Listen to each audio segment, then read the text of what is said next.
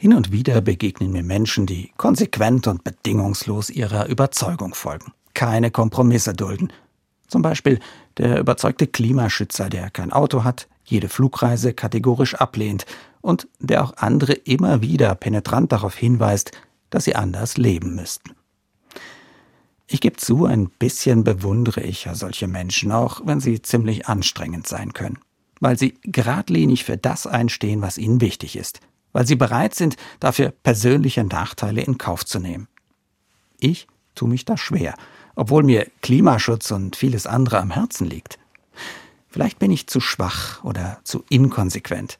Vielleicht bin ich aber auch einfach nur zu katholisch. Katholisch, das heißt eigentlich nämlich weit und umfassend. Genau das Gegenteil also von eng und kleinkariert.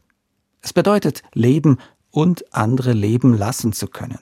Klar zu haben, was angesagt und geboten ist, aber auch zu sehen, dass wir alle nur Menschen sind, die schwächeln, die sündigen, wie die Kirche das nennt. Ich und alle anderen auch. Dass meine Kirche das viel zu oft vergessen hat, Menschen drangsaliert und ihr Leben eng gemacht hat, das finde ich traurig. Aber wenn ich nun erlebe, wie kompromisslos und unversöhnlich, ja hasserfüllt inzwischen um so vieles unter uns gestritten wird, dann denke ich manchmal, ein bisschen mehr von dem, was katholisch eigentlich meint, weit, tolerant und gelassen, das täte uns allen ganz gut.